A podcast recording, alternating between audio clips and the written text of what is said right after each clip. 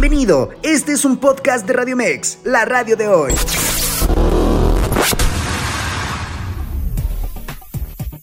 Comienza el espacio de noticias digital que por más de 16 años te ha acompañado. Escucha Radio Mex Noticias con Carlos Gómez Camacho.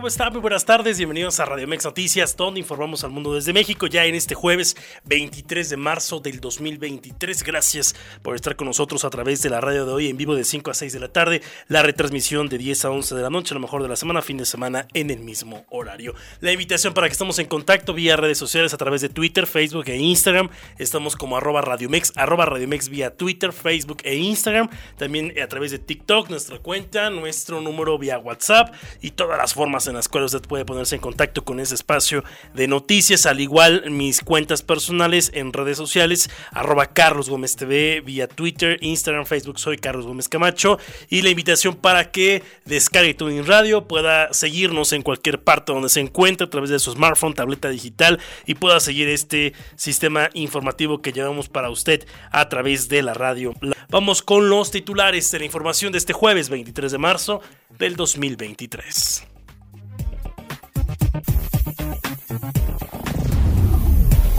Titulares del día.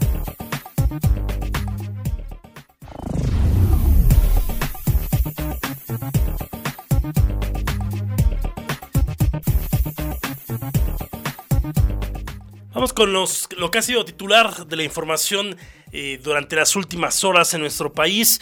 La, pues vamos a decir, salida del senador eh, priista Miguel Ángel Osorio Chong de la coordinación de los priistas en el Senado de la República. Ayer hubo una cerrona ahí justamente en el Senado en la cual, eh, bueno, pues ahí se dieron a conocer los detalles de la salida, de el que dejara la coordinación de los senadores priistas Miguel Ángel Osorio Chong y que, bueno, pues ya le decíamos, ha sido pues todo, todo un tema. Eh, recordemos que la disputa, las diferencias eh, que tuvo desde ya hace unos meses con el actual dirigente nacional de Morena, Alejandro, de, perdón, del PRI, Alejandro Moreno, bueno, pues obviamente ha dejado ahí ya una secuela, que es la salida de Miguel Ángel Osorio que por cierto, ayer ofreció una conferencia de prensa por la noche, ya casi, pues, casi cada las nueve de la noche, que estaban ahí todavía en la Cerrona, y donde, bueno, se dieron detalles de esta situación que le decíamos,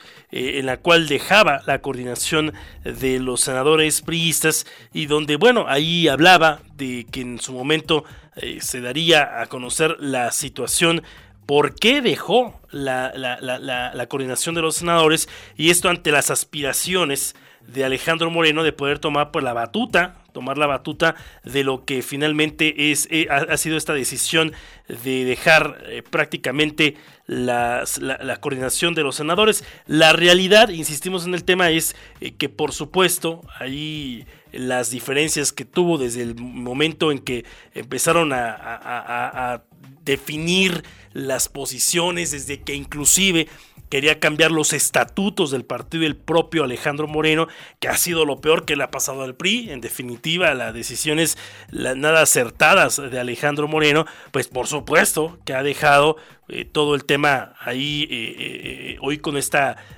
pues, disyuntiva que, hay ideológicamente hablando entre el exsecretario de Gobernación durante el sexenio de Enrique Peña Nieto, hoy senador de la República, y que, bueno, habla inclusive de una situación de ambición por parte de Alejandro Moreno, en el cual, bueno, pues dice, llegó a sus consecuencias. Y es que quiero decirle que prácticamente siete senadores de diez eh, pues habían, o votaron más bien para que Miguel Ángel Osorio Chong pues ya no fuera su coordinador y con lo cual dice pues no le sorprende absolutamente nada, dice que conocía pues prácticamente el nivel de diálogo eh, que tenía el propio Alejandro Moreno, pero hablaba, o habló mejor dicho, de las ambiciones, de las ambiciones que dijo en todo momento el propio Miguel Ángel Osorio Chong, que en su momento pues ya finalmente pues estarían ahí saliendo a la luz pública. ¿Quién quedó? Quedó Manuel Añorbe, prácticamente, Manuel Añorbe, el senador guerrerense, pues prácticamente él tomó la posición en este caso del senador Miguel Ángel Osorio como coordinador del PRI, casi prácticamente a la medianoche Alejandro Moreno en su cuenta de vía Twitter le daba la bienvenida a Manuel Añorbe como nuevo coordinador de los senadores priistas. Esto vamos a, vamos a escuchar parte de lo que dijo Osorio Chong durante esta conferencia que se dio anoche justamente cuando toma la decisión él de separarse del cargo de coordinador de los senadores priistas, asegurando que hay dignidad, demostró el senador Osorio Chong que hay dignidad antes que cualquier puesto. Por el bien de la unidad de mi grupo, la cohesión de mi grupo y para que pudiera ayudar al bloque de contención aquí en el propio Senado de la República. Sin embargo, eh, en respuesta a esto, a este comportamiento institucional, responsable, serio, pues encontramos a las maniobras de Alejandro Moreno, en el que, utilizando a Manuel Añorbe y a Mario Zamora, pues eh, empezaron a generar pues acercamiento, presiones eh, hacia algunas compañeras y compañeros que por supuesto les respeto y, y, por supuesto que eh, llegaré hasta ahí en el comentario de ellos. Buscaron entonces, faltando a lo que habíamos acordado, pues arrebatar eh, la coordinación del grupo parlamentario y tiene su razón. La razón es que a Alejandro Moreno pues no le gustó lo que interpusimos en recurso, muchos priistas, para evitar su porfiriato, el quedarse en el partido mucho tiempo más. Le ganamos legalmente, le ganamos jurídicamente. El INE dio su resolución de esta asamblea ilegal. Y luego, pues nos fuimos al trife. Y yo espero que se pueda ganar esta batalla, porque por supuesto que tenemos la razón, es ilegal. Pero además ese artículo es ilegal desde que nació. Es un artículo que eh, tiene irregularidades que habré de señalar, en la que lo pone desde el 2020 en pandemia y a su costumbre Alejandro Moreno engaña. ¿Para qué? Para meter este artículo que le permita quedarse mucho más tiempo en la dirigencia nacional. Y miren, yo soy un hombre de partido que me ha costado mucho trabajo ascender a partir de estar desde el seccional, manzana, colonia, pegando propaganda, acompañando campañas y después responsabilidades muy importantes de mi vida, todas, como para permitir que un personaje como Alejandro Moreno, con todos los señalamientos que tiene públicos, se quede con el partido. Yo soy la voz de millones de priistas enojados con este personaje que le ha hecho tanto daño al partido, que ha perdido todas las elecciones, que no ha dado respuesta y que lo único que ha hecho es presionar en los estados para quedarse con todas las facultades aquí desde la dirigencia nacional. Cuando fuimos con él, recordarán, los expresidentes y su servidor, él dijo que se iría y les dije, va a mentir, se los dije a ustedes. Y mintió. Y entonces modificó la ley y entonces hace todo para perpetuarse creyendo que el PRI es de él, que le pertenece, y no. Luego entonces se le gana legalmente y la respuesta es mandar eh, este proceso de eh, petición para remover al coordinador. Ayer por la noche aventaron debajo de la puerta eh, invitaciones a algunos senadores. En mi caso lo entregaron muy, por, muy, muy de noche aquí en la coordinación. Y, y bueno, amparados en la firma de siete senadoras y senadores, llamaron a esta Asamblea General y vine, primero para hacer lo que siempre hago, dar la cara, para no dejar que estos dos personajes en lo particular, pues, eh, hicieran lo mismo que le hubiera encantado Alejandro, eh, atrapar esta reunión. Y me presenté para decirles que era ilegal, había dos notarios. Y les dije, y para sus pretensiones de que han querido soltar al respecto de recursos, aquí está todo, y está sentado en actas el reconocimiento al manejo de los recursos por parte de ellos mismos. Y una vez quiero comentárselos. Por parte de ellos mismos están en actas. Y entonces dijeron, no, pues, eso no era necesario. Lo que queremos pedir es el cambio de coordinador. dije, esto es ilegal. Esta asamblea es ilegal. Pero yo aferrarme a un espacio en el que pues hay un dirigente que está herido, que quiere revancha, que quiere lastimar a sus adversarios, como lo hace común y cotidianamente, pues no voy a permitir entrar en ese proceso. Les dije que hicieran un, eh, un escrito en el que hacían la petición formal. Y no, bueno, tuvo la negativa de el senador Añorbe diciendo, no, no, es que queremos que el PRI lo haga, es que queremos que venga de allá. Le dije, les evitaba yo trabajo. Pero antes de irme les dije, con el respeto debido, que qué pena me daba que se hubieran prestado a las artimañas de Alejandro Moreno. Que qué pena me daba en este momento político tan delicado del país y particularmente que estamos en un proceso electoral en Coahuila y en el Estado de México. Y que por supuesto yo no me prestaba. Bien, hay parte de lo que dijo el, eh, pues ahora ex coordinador de los senadores priistas, Miguel Ángel Osorio Chong, fue muy, eh, pues prácticamente tajante en el tema, asegurando que Alejandro Moreno le ha, hecho, le ha hecho mucho, mucho daño al Partido Revolucionario Institucional, fue tajante con sus compañeros senadores, el que hayan permitido que los haya movido esta situación. Hay que ver cuál es la jugada de Alejandro Moreno. Recordemos que estamos a poco, bueno, pues prácticamente la próxima semana arrancan las, las campañas para gobernador del Estado de México y de Coahuila. Y en esta, en esta situación ríspida, pues entra hoy el PRI. El desgaste, la, la situación crítica que está viviendo este partido, pues se suma esta desbandada o esta parte de lo que decía ya hoy el hoy senador, eh, que bueno, a lo que se sabe es que no va a dejar el PRI, eso lo dijo, mas no va a estar en la bancada del PRI. La pregunta de muchos fue justamente si puede separarse Miguel Ángel Osorio Chong de este grupo parlamentario del PRI en el Senado sin renunciar a su partido. Y es que el senador no podrá separarse del grupo parlamentario del PRI, como anunció ayer en esta conferencia, al dejar la coordinación sin renunciar a su partido. De acuerdo con el artículo 65 de los estatutos priistas, pierde su militancia quien ingrese a otro partido político, acepte ser postulado como candidato por otro partido, salvo en el caso de las coaliciones o las alianzas previstas en los estatutos, dejar de formar parte del grupo parlamentario del partido en el órgano legislativo o edilicio al que pertenezca, apoye públicamente o realice labores de proselitismo a favor de un candidato de otro partido político o de un candidato independiente, salvo en el caso de coaliciones o alianzas que estén previstas en los estatutos. En conferencia de prensa, la que acabamos de transmitir eh, un fragmento de ella anoche en el Senado de la República, Miguel Ángel Osorio Chong anunció que la bancada prista,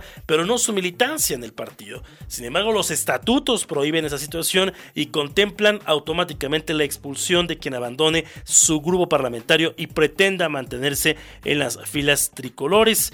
Por unanimidad de ocho votos, los senadores presentes en la Asamblea General Extraordinaria del PRI, el senador de la República, Manuel Añorbe, fue electo como nuevo líder de la bancada en sustitución de Miguel Ángel Osorio Chong. En conferencia de prensa, el nuevo coordinador del tricolor aseguró que no hubo ninguna ilegalidad en la convocatoria a la asamblea ni en la remoción del dirigente. Informó que dos notarios públicos dieron fe y legalidad de que hubo quórum de la asamblea con 12 de los integrantes, aunque luego lo Claudia Ruiz Maciú, Nubia Mayorga y Erubiel Ávila junto con Miguel Ángel Osorio Chong. Ellos no se sumaron o no vieron con buenos ojos el tema de la designación de Manuel Añorbe, el caso de las senadoras Claudia Ruiz Mació, Nubia Mayorga y el caso del senador mexiquense Rubiel Ávila Villegas. Argumentó que Osorio Chong cumplió un ciclo y agradeció el voto de confianza de sus compañeros. Manuel Añorbe negó que detrás de este cambio haya estado el presidente del PRI Alejandro Moreno Cárdenas y desmintió categóricamente que el dirigente del partido haya acudido al Senado para orquestar este movimiento. Aseguró que fue una decisión libre, soberana de los integrantes del grupo parlamentario y lamentó que el senador Osorio Chong haya anunciado su salida de la bancada del tricolor. Sobre la posibilidad de que Claudia Ruiz, el caso de Rubiel Ávila y Nubia Mayorga, eh, quienes abandonaron la reunión junto con el ex coordinador, se separen del grupo parlamentario, Añorbe anunció que va a dialogar con todos ellos para tratar de mantener unida a la fracción priista. Y bueno, pues le decíamos, llegan estas, eh, esta desbandada o esta decisión de Miguel Ángel Osorio de dejar la coordinación de, los países en el Senado de la República eh, previo a lo que será este proceso electoral tanto en el Estado de México como en el caso de Coahuila. Vamos a ver qué pasa con esa situación. La realidad es que pues prácticamente no, no, no es una, no es una situación que, pueda abonar o pueda ayudar muchísimo, al menos así lo veo desde aquí, al prismo tanto del Estado de México como el caso del prismo de Coahuila. A esperar cuáles serán las reacciones. Vamos a ir a una pausa y voy a regresar para platicar justamente con Ricardo Herrera Solís la Inanita con este comentario acerca de esta decisión que, que toma Solución, que se habla de la debilidad del prismo hoy y por supuesto hay un responsable, Alejandro Moreno, que lo ha permitido, han permitido que Alejandro Moreno siga tomando decisiones al interior del Partido Revolucionario Institucional. Es presidente, tiene calidad, por supuesto, tiene esa posibilidad, pero recordemos que es para sumar, no para restar, cosa que en los últimos meses, si no es que decir hasta años, el propio Alejandro Cárdenas lo ha, lo ha hecho y mire lo que es, ¿no? ¿Quién lo puso? Enrique Peña y Miguel Ángel Osorio que tomaron el voto de decisión de dejarlo como presidente del partido. Vaya historia, nada nuevo en la política. Vamos a una pausa comercial, regresamos con más a través de la radio, la radio de hoy.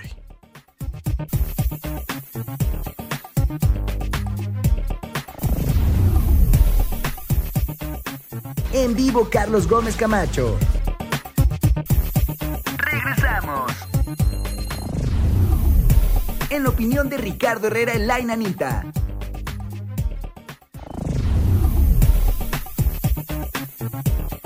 thank you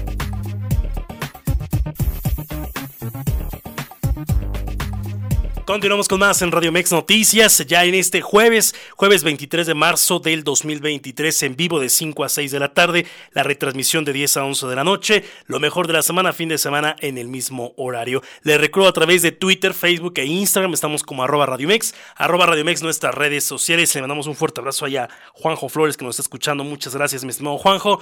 Vamos con la opinión de Ricardo Herrera Solís, la llanita Ricardo Osorio Chong, el primero que dice las cosas no van bien en el PRI? Pues sí, eso es una gran sorpresa. En primer lugar, porque él tiene profundo conocimiento de lo que se refiere a la problemática nacional. Fue, recordemos que fue secretario de Gobernación con Enrique Peña Nieto. Aparte de todo eso, había sido el, el, coordinador de la bancada priista en el Senado de la República.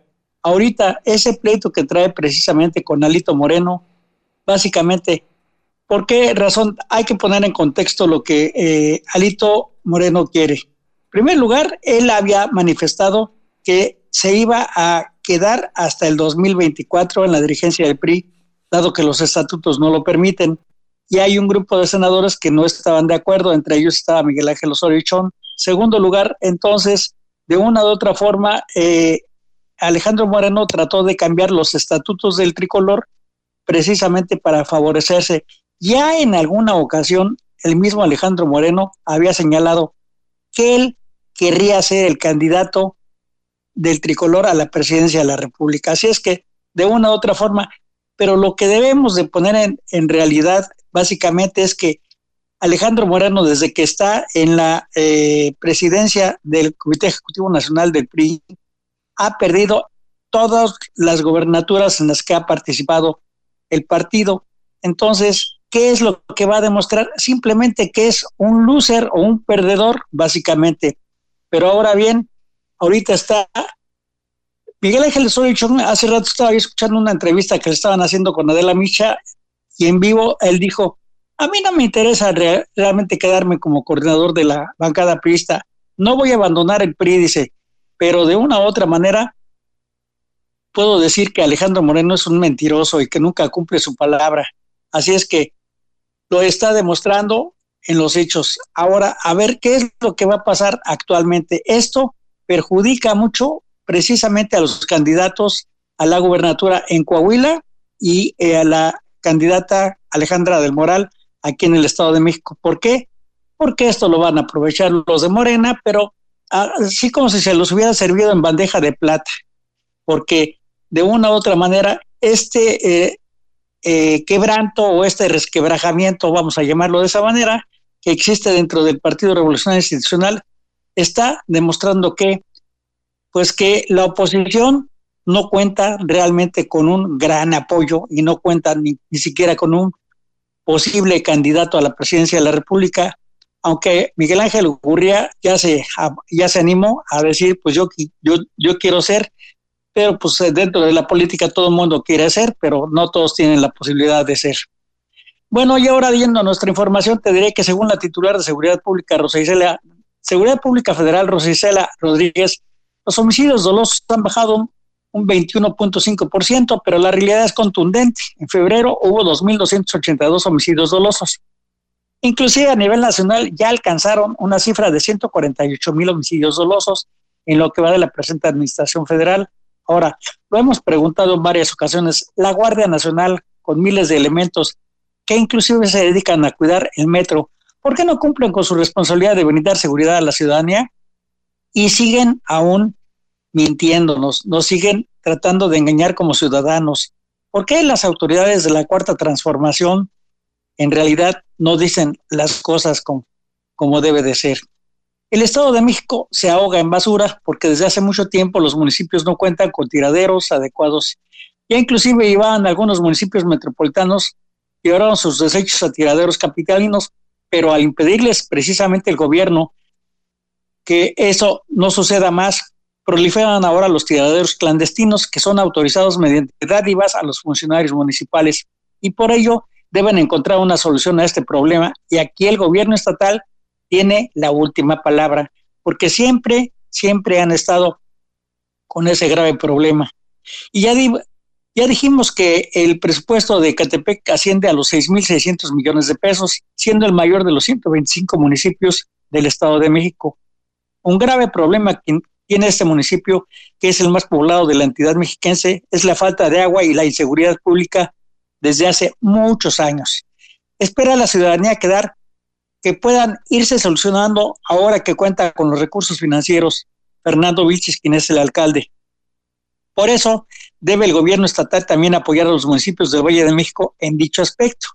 Ahora bien, ¿qué te parece a ti ahora el que Ecatepec tenga el mayor presupuesto, inclusive mayor que el de Netzahualcoyot, que el de Tlanepantla, que el de Naucalpan, que el de algunos otros municipios que también son importantes. ¿Qué consideras tú que pueda lograr Fernando Vilchis en este aspecto? Bueno, ahí yo, el, tema, recordemos que la, la, aplicación del presupuesto se da en torno al número de habitantes. El, caso de Catepec, por el número de habitantes, recordemos que es el municipio más grande, inclusive que muchos, muchas, que muchas eh, ciudades y países. Sí, sí, claro, claro. Que Eso implica sí lo sabemos. que implica que el presupuesto, por supuesto, tenga que ver en, en este margen. Yo sí creo, hay, lo hemos aquí dicho en este espacio, yo sí creo que Fernando ha hecho un buen trabajo en Ecatepec, sacar de los 10 municipios con mayor inseguridad a Ecatepec, y que no lo digo yo, lo dice el secretario ejecutivo nacional de seguridad, que ahí está publicado. Hoy Naucalpan supera en tema de inseguridad de Ecatepec. Cuando recordemos, Ricardo, y tú fuiste testigo, dabas crónica de lo que pasaba en Ecatepec. Muchos años Ecatepec fue un terror en temas de seguridad. Yo sí creo que al menos, al menos en un tema mediático, realista, eh, insisto, los datos están ahí, pero en un tema de pararse 3, 4 de la mañana, el alcalde a pasar lista a los elementos, mediáticamente lo estoy diciendo, porque aquí se me van a echar todos encima, mediáticamente lo estoy diciendo, al menos el alcalde se para a las 3, 4 de la mañana a pasar lista, muchos ni se paran en las comisarías de seguridad a ver qué tipo de elementos policíacos tienen.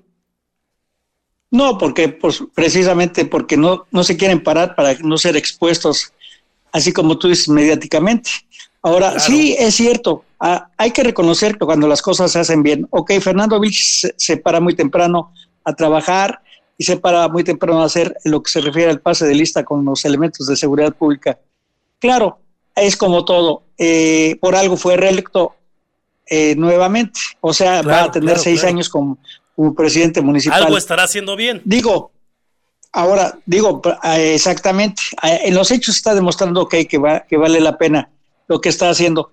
Pero ante sí, él no cuenta realmente con eh, el cabildo eh, a su favor. Hay mucho divisionismo y hay muchos intereses de por medio. Y básicamente son los intereses políticos. Y aquí, porque él inclusive aspiraba a ser candidato a la gubernatura del Estado de México, pero como en Palacio Nacional no lo pelaron, entonces hizo su berrinche y todo eso. Bueno, entonces ya se que se ponga a trabajar ahorita básicamente en lo que se refiere al grave problema de la escasez de agua que tiene. Ha estado pidiéndole durante varios, eh, varios meses o años, porque desde que fue la, primera vez presidente municipal, he estado pidiéndole a el gobierno del Estado de México, en este caso Alfredo del Mazo, le ha estado pidiendo que le perfore más pozos, pero desafortunadamente, pues Alfredo de Mazo, ya sabes que muchas veces le hablan, pero como que no escucha. O, simplemente no hace caso. Que muchos han criticado, muchos, muchos han, reconocido que, el valor como eh, han reconocido el valor, Ricardo, muchos alcaldes que tú lo sabes muy bien que por rendir pleitesías al gobierno del estado, a los gobernadores en turno, pues no dicen nada, se quedan callados y también, insisto, de reconocerse el valor que ha tenido Fernando para reclamar al, gobernador del estado lo que dice él y que por supuesto que así es, pues es de los ecatepenses, ¿no? Desde un tema del agua, de los pozos, el, que no del dote del servicio del vital líquido o de ahí a otros. Recordemos que inclusive, nada más hay como, como, como anécdota, ¿no? En los eventos del gobernador nunca se aparece Fernando Vilchis. Entonces, ha declarado como esta, esta diferencia ideológica y de gobierno al propio gobernador del estado que pocos, y tú también lo sabes ese tema, pocos alcaldes se atreven, Ricardo. Sí, básicamente te voy a decir una circunstancia. Aquí lo que no deben, lo que deben entender los políticos es básicamente que ellos están gobernando para todas las, para todos sus conciudadanos, no para un partido exclusivamente. Y ahí partiremos inclusive desde el mismo presidente de la República, López Obrador, en el sentido de que todo su gobierno se ha volcado precisamente para favorecer a Morena de una u otra forma. No entendemos que está gobernando para 126 millones de mexicanos y aquí no debe de favorecerse a ninguna ideología partidista, pero como siempre los presidentes municipales lo consideran porque de ahí depende mucho su futuro político y de una u otra manera también qué es lo que, si, si hacen las cosas bien, ok, pueden reelegirse o pueden lograr ascender políticamente, quienes son presidentes municipales a una diputación local o a una diputación federal, y por qué no, quienes han sido diputados locales o federales, por qué no ascender a una senaduría, y así progresivamente, pero desafortunadamente los políticos no entienden que están gobernando a una ciudadanía, pero en general no a nivel ideológico. Eso es lo que no quieren entender. Sí, vamos a ver ahí en qué termina todo. Vienen ya las campañas y también muchos presidentes municipales a meter la cuchara, a eh, operar con estructuras del partido que quiera, ¿eh? tampoco es nada nuevo, la, la, inclusión de los gobiernos en turno para eh, favorecer a un candidato, que le tengo más adelante la información, hoy el presidente justamente del PRI del Estado de México, Eric Sevilla, hace denuncias en contra de servidores de la nación de Ciudad de Zahualcoyot, donde el, el presidente municipal, Adolfo Cerqueda, pues están ahí apoyándolos, inclusive hay videos, hay fotografías, pero también tampoco no es nada nuevo, Ricardo. Eh, ¿Cuántos, cuántas, pues, cuántas campañas es lo mismo, no? Imagínate que ya hay 68 denuncias presentadas ante el Tribunal Electoral Estatal Electoral. Así es que de eso va a ser la comidilla y eso que todavía no inicia la campaña. Cuando esté la campaña en su mero momento, o sea, a finales del mes de abril, va a estar, pero súper, súper interesante el asunto. Ahora bien, esta renuncia que hay, eh, o este resquebrajamiento que existe dentro del Partido Revolucionario Institucional, ¿a quién va a perjudicar? Pues Alejandro del Moral, eso es un hecho. Y eso, pues va a tener que remar contra corriente. Imagínate, si va a remar contra corriente contra Morena, que va a tener todos los, este, eh, los apoyos de los gobiernos estatales y de la federación, imagínate Alejandra del Moral, que se está viendo perdida, ahora sí que perdida en el espacio, porque desafortunadamente si ni su mismo partido la está, le está dando el apoyo necesario, date cuenta. Entonces, ¿estás de acuerdo en que lo que hemos dicho de que Alfredo del Mazo va a entregarle a Morena el Estado de México en charola de plata? ¿Estarías de acuerdo? Sí, claro, por completo. Vamos a ver, vamos a ver, digo, el, tema ahí, lo que sí creo es que Alejandra del Moral le va a echar muchas ganas, Ricardo. El, discurso de Alejandra del Moral por ganas y, es muy. Por ganas y por valiente no va a, acabar, no, va a quedar, pero de reconocer algo, en los hechos. De reconocer algo en la pre-campaña eh, mucha gente que no la conocía la conoció y está siendo pues finalmente un factor que ha mantenido, hoy sale una, encuesta justamente de 10 puntos de diferencia cuando había casi 17 puntos de diferencia entre una candidata y la otra y justamente eh, toca el tema esta mañana eh, el propio Eric Sevilla de lo que va siendo cerrada la diferencia en, en, la encuesta y de lo que finalmente va a dar batalla. Creo que tiene una gran oportunidad Alejandra el Mural para poder dar ahí batalla, la maestra Delfina la están opacando muchísimo con el tema de que eh, Horacio Duarte y el tema de Gino Martínez no le estén dejando ser ella. Y este discurso o esta narrativa de, de que estén dando el prismo, de, de, dejarla debatir, que dejen que ella solita se, se, salga y hable, le va a pegar muchísimo a Morena, Ricardo, muchísimo, ¿eh?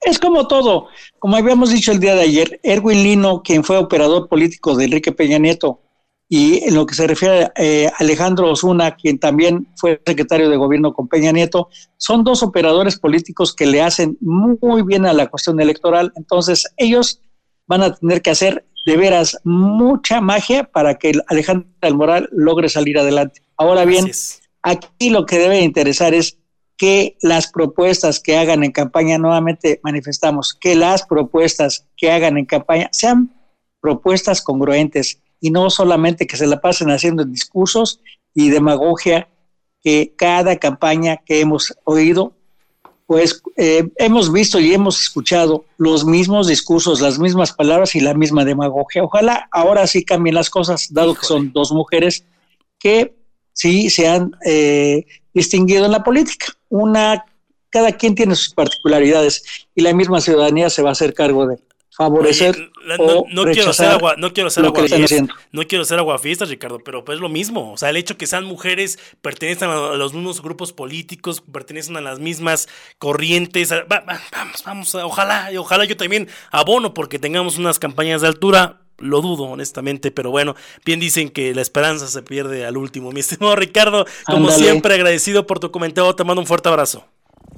Igualmente que estés bien, buenas tardes a todos. Gracias a Ricardo Herrera Solís, la Nanita, con su comentario en este espacio de Radio Mex Noticias. Vamos a ir a los deportes con mi compañero Diego Farel que tiene toda la información deportiva y vamos a pasar después con la información del Estado de México. Eh, se entregó el hospital de Coacalco, por cierto, el Hospital Integral de Coacalco, más de 15 años de este hospital que pues finalmente ahí se gestionó desde el 2006 este hospital y pues prácticamente apenas eh, se vino a entregar por parte del gobernador Alfredo del Mazo Maza. Ayer se entregó ese hospital integral. Vamos primero a los deportes con Diego Farel y regresamos con más en la radio de hoy.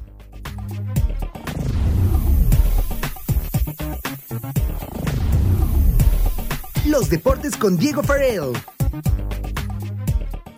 Gracias, mi estimado Carlos, amigos de Radio Mex Noticias, con el gusto de saludarles. Vámonos con los deportes y arrancamos con el fútbol mexicano. Pues con respecto a si es el título fracaso para Cruz Azul, el jugador cementero José Joaquín Shaggy Martínez opinó durante esta mañana en conferencia de prensa desde la Noria.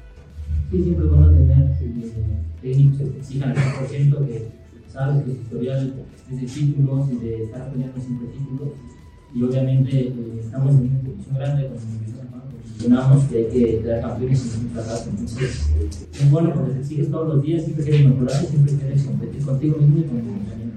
En actividad del fútbol internacional nos vamos con las eliminatorias rumbo al Euro 2024, donde Inglaterra le ganó al actual campeón europeo Italia por dos goles a uno en el estadio Diego Armando Maradona en Napoli. Dinamarca venció tres goles a uno a Finlandia en la cancha del Parken en Copenhague y finalmente Portugal goleó 4 a 0 a Liechtenstein en Lisboa. Finalmente, por la NBA, déjenme les comento que Los Ángeles Lakers doblegaron por 122 a 111 a los 11 Phoenix, donde las lentes se fueron con Anthony Davis al sumar 27 puntos, junto con 25 de Austin Reeves en la duela del Crypto.com Arena. Recordamos que ya en unas horas el técnico argentino Diego Coca debutará con la selección mexicana ante Surinam a las 18 horas tiempo de México desde la cancha del Flores Stadium, vuelo correspondiente a la CONCACAF Nations League. Ya, estimado Carlos, hasta aquí los deportes. Amigos de Radio Mex Noticias, pásela bien. Hasta mañana. Muchísimas gracias a Diego Fael con la información de los deportes. Vamos a las breves mexiquenses.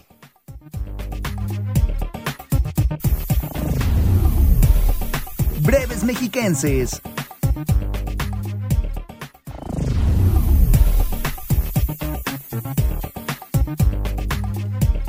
Ya le decía, el gobernador del Estado de México, Alfredo del Mazo Maza, visitó Coacalco ayer, reentregó este hospital integral, un hospital que tenía ahí detenido más de 15 años, tres administraciones, y es hasta esta administración de Alfredo del Mazo Maza que se entrega.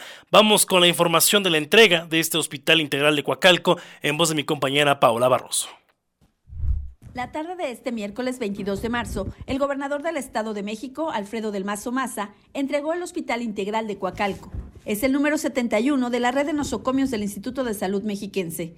En su oportunidad, el alcalde de Coacalco, David Sánchez Isidoro, agradeció al gobernador del Estado de México por su apoyo para poner en marcha este hospital que beneficiará a poco más de 150 mil habitantes de toda la región. Una realidad que, como ya lo compartíamos, va a beneficiar a los más de 280 mil habitantes de Coacalco, que tenemos que correr a otros hospitales lejanos y que lamentablemente cuando hay una emergencia pues no siempre se tiene el tiempo necesario. Pero también va a beneficiar a toda la región, vecinos de Tultepec, de Tultitlán mismo, de Catepec, de la zona de, de Guadalupe Victoria para acá, que les quedará mucho más cerca llegar a este hospital que a los mismos de Catepec que pudieran existir allá. Por eso todos los coacalquenses, señor gobernador, le vivimos agradecidos. Estamos muy contentos de que eh, haya ayudado mucho a que este hospital por fin llegara a este término favorable para todos los coacalquenses. El secretario de Salud del Estado de México, Francisco Javier Fernández Clamont, dio detalles de este hospital, que tendrá especialidades básicas con 18 camas sensables, con equipo de tecnología de punta, que dará oportunidad de atención a los habitantes de esta región sin tener que ir hasta hospitales de Cuautitlán o Ecatepec con distancia de más de una hora.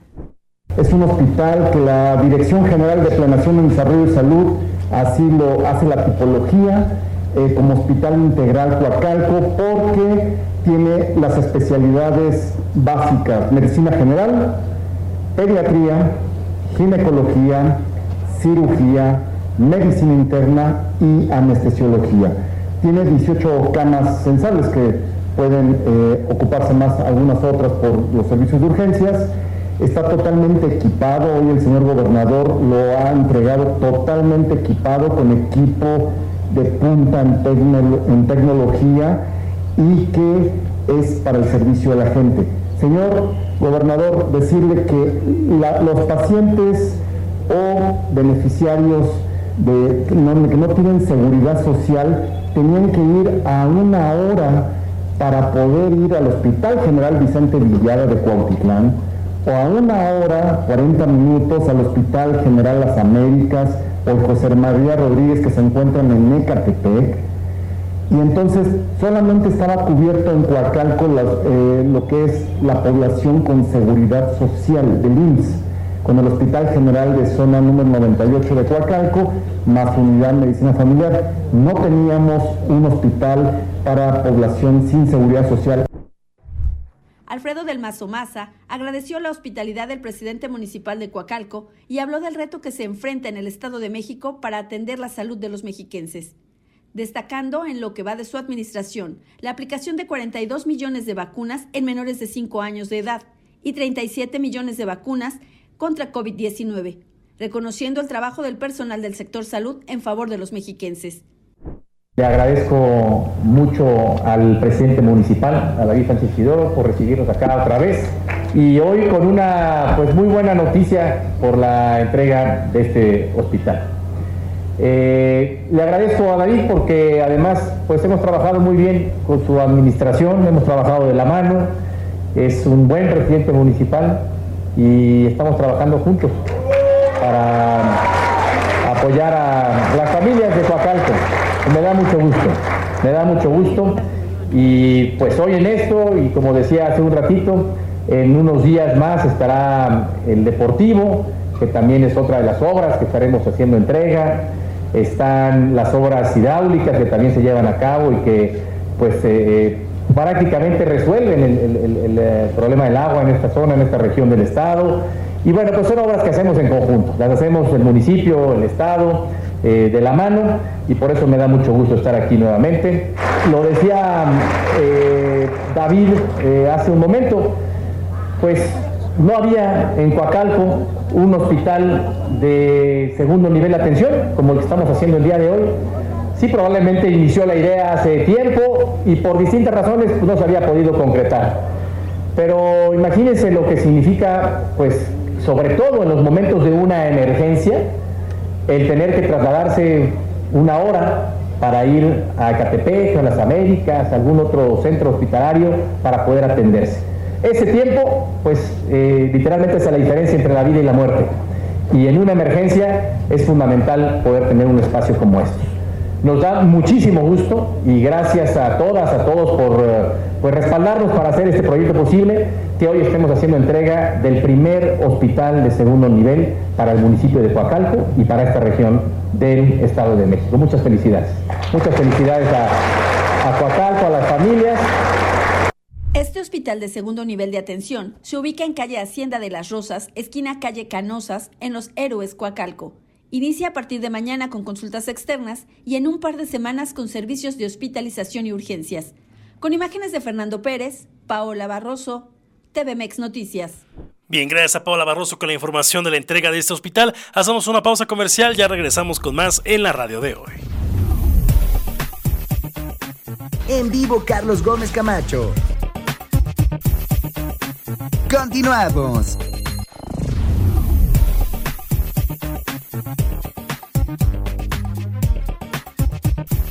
Continuamos con más en Radio Mex Noticias. 50 minutos después de la hora. Gracias por estar con nosotros en vivo de 5 a 6 de la tarde. La retransmisión de 10 a 11 de la noche, lo mejor de la semana, fin de semana, en el mismo horario. Vamos con más información. Oiga, hoy el presidente del Comité Directivo Estatal del PRI, Eric Sevilla, pues denunció violaciones a la ley electoral, injerencia de todo tipo que favorecen a la precandidatura de Delfina Gómez del partido de Morena. Aseguró que se han detectado 73.400 cambios de domicilio en el Estado de México y que se gestionaron a través del INE, de los cuales el 52% de los electores proceden de la Ciudad de México, el resto de Hidalgo, Veracruz, Puebla. El fenómeno migratorio se centra en 260 secciones electorales. Se detalló que en dos secciones electorales como la 1052 y 1054 del municipio de Chalco se han registrado más de 1.300 cambios de domicilio en las secciones 4208 y 4251 de Tecámac se reportaron 1635 casos de nuevos domicilios, así como la sección 5904 y 5912 de Zumpango se tiene el reporte de 1700 cambios. Escuchamos parte de lo que dijo Eric Sevilla Montes de Oca esta mañana en conferencia de prensa justamente ahí en la sede del PRI del Estado de México. Hacemos con la convicción de que aquí les ofrecimos desde el principio que esta iba a ser una campaña peleada, limpia, queríamos piso parejo y no estamos viéndolo en muchos casos. Eh, lo tengo dividido en tres grandes apartados y después si quieren pasamos al tema de preguntas, este, supongo que ya se anotaron para que luego no tengamos ahí lío con, con este Paco, de que yo no me anoté y demás. ¿Sale? Los convocamos pues para poner en claro, primero que nada, que a Morena está haciendo, no está haciendo justo y está faltando a los acuerdos de civilidad política y a la mesa política, en la que hicimos compromisos de legalidad, de piso parejo y de que las autoridades eh, gubernamentales de cualquier ámbito de gobierno, sea federal, estatal o municipal, no deben de participar en los procesos electorales. Queremos una parejera y la queremos de partidos, porque aquí estamos trabajando para ganar una campaña política limpiamente.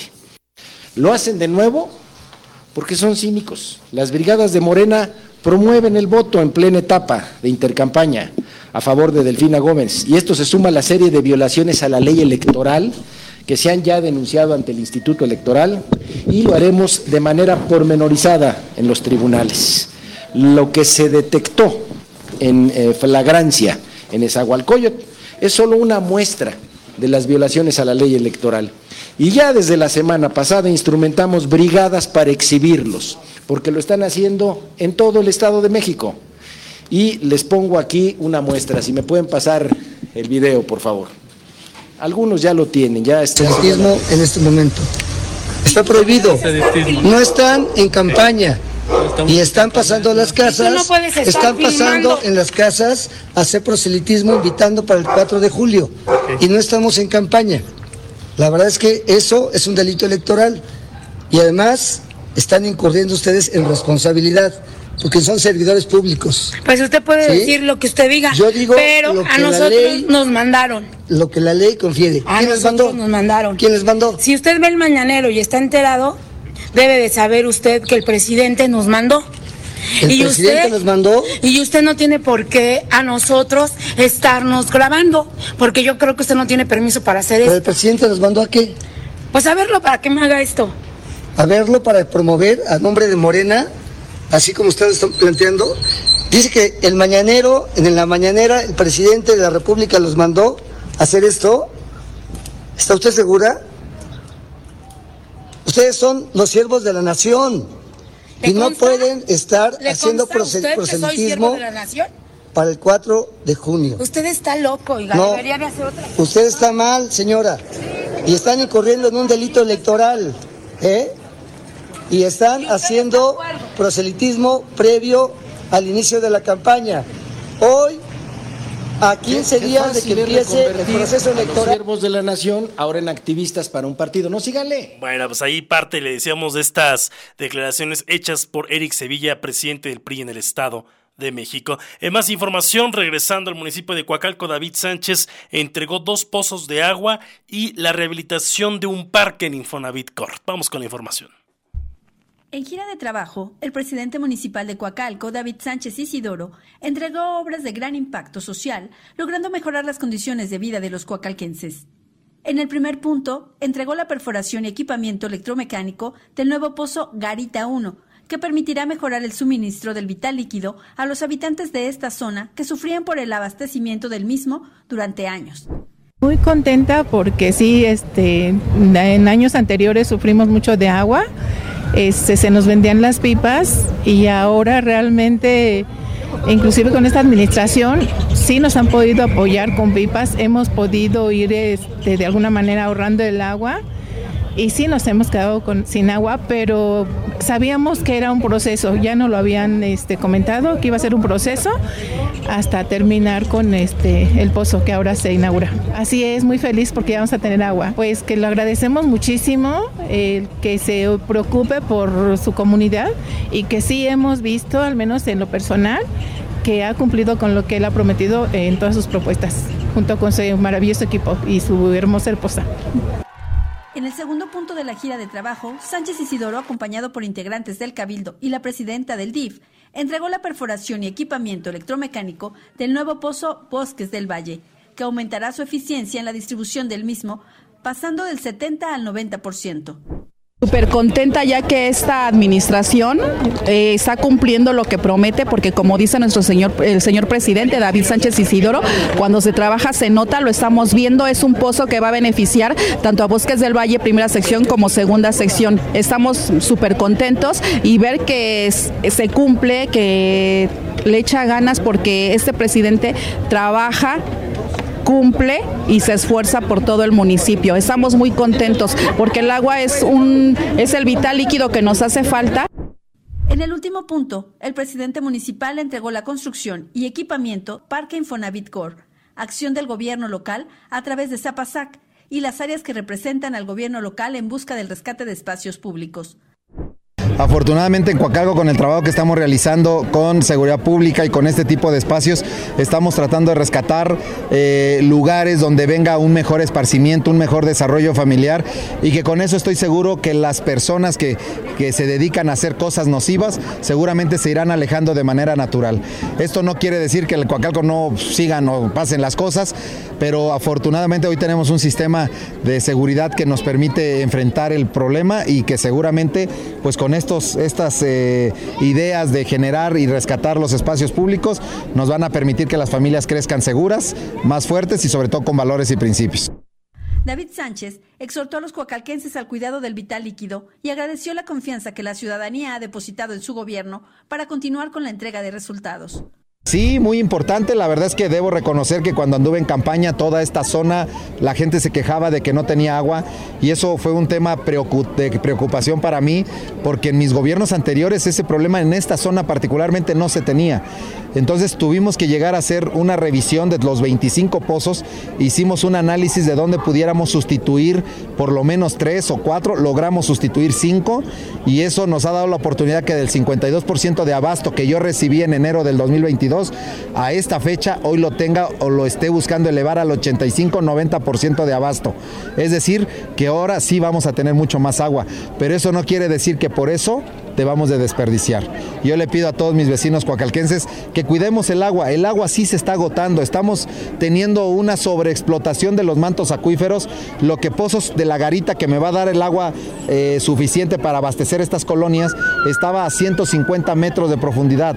Ahora ya las tuvimos que hacer a 300 metros de profundidad para que nos dé un aforo de, de 30 litros por segundo. Ni siquiera lo que yo esperaba era de 40 45 litros por segundo. Quiere decir que sí ya está costando más trabajo, más dinero poder extraer el agua desde más profundo de la tierra para poderla llevar a las llaves de todos los vecinos. Por eso les pido a todos que la cuidemos, que ahora que viene la temporada de Semana Santa, Sábado de Gloria, que no la desperdiciemos, que no la tiremos. Hemos batallado tantos tiempos sin agua como para que ahorita por tenerla la estemos desperdiciando. Con imágenes de Fernando Pérez, Paola Barroso, TVMex Noticias. Bien, gracias a Paula Barroso con la información de lo ocurrido en Coacalco con la inauguración de estos dos pozos de agua y la rehabilitación de este parque en Infonavit. Estamos llegando al final de este espacio de noticias. Lo espero a las 9 de la noche en TVMex Noticias con más información desde el Estado de México. Continúe con más en Radio Mex, la radio de hoy.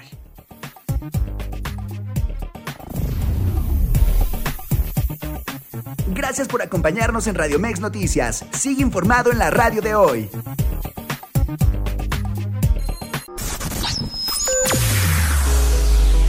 Escúchanos las 24 horas del día, los 365 días del año por www.radiomex.com.mx. Gracias por acompañarnos. Esto fue un podcast de Radio Mex, la radio de hoy.